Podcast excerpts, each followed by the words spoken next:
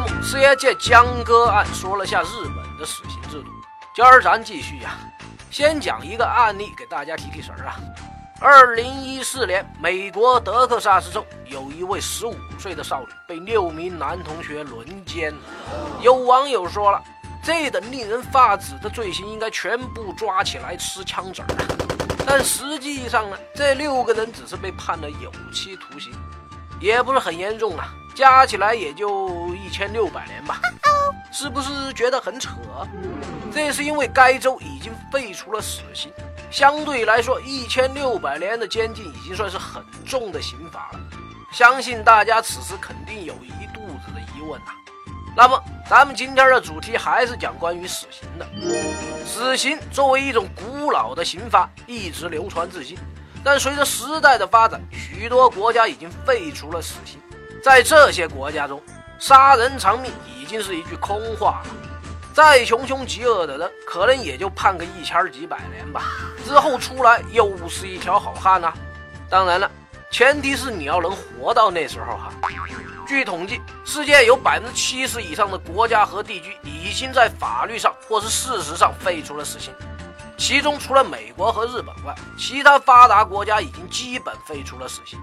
究其原因，说出来你可能不信呐。竟然是因为执行死刑的成本太高。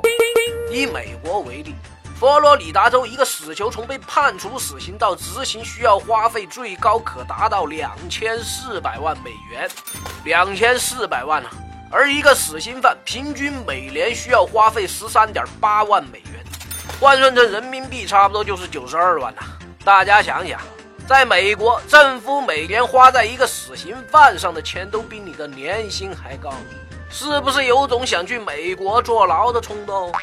而为什么会花费这么多？主要就是为了防止错杀呀。资本主义发达国家从来都是遵从人权至上的原则。就说美国，为了体现人权，对死刑案件设置了许多救济程序，使得死囚长期不会被执行。而在关押期间，需要建造更先进的监狱和配套设施，这就是所谓的人道主义。而这些都是钱呐！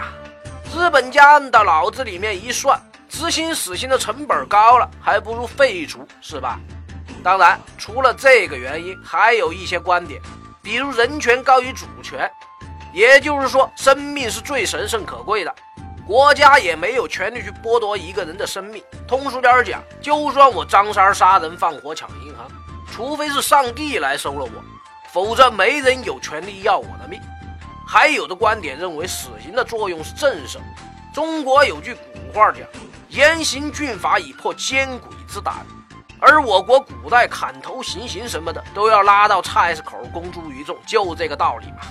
但当代有人就觉得，这死刑的威慑作用着实有限呐，还不如让其在监狱里捡个几百年的肥皂来的更加震慑人心。关于这一点，师爷要说一个例子，在我们的邻国泰国。就号称没有假货，即使你碰到了，多半也是出于我们天朝上邦之手。因为在泰国为数不多的几条死刑罪中，有一条就是制假贩假。没错，制假贩假要枪毙呀。于是泰国本土工业中的假货真的就几乎没有。从这个逻辑上，大家自己来评判死刑对于犯罪的威慑力孰轻孰重了。死刑从来都是一件众说纷纭的事儿。按照大的国际趋势，我国某一天走上这一步也不是没可能呐。但在此前，师爷不站立场，还是希望大家自己思考和理解。那么本期的内容呢，就这样。下期师爷专门给大家讲讲咱们中国死刑的芸芸种种，敬请期待。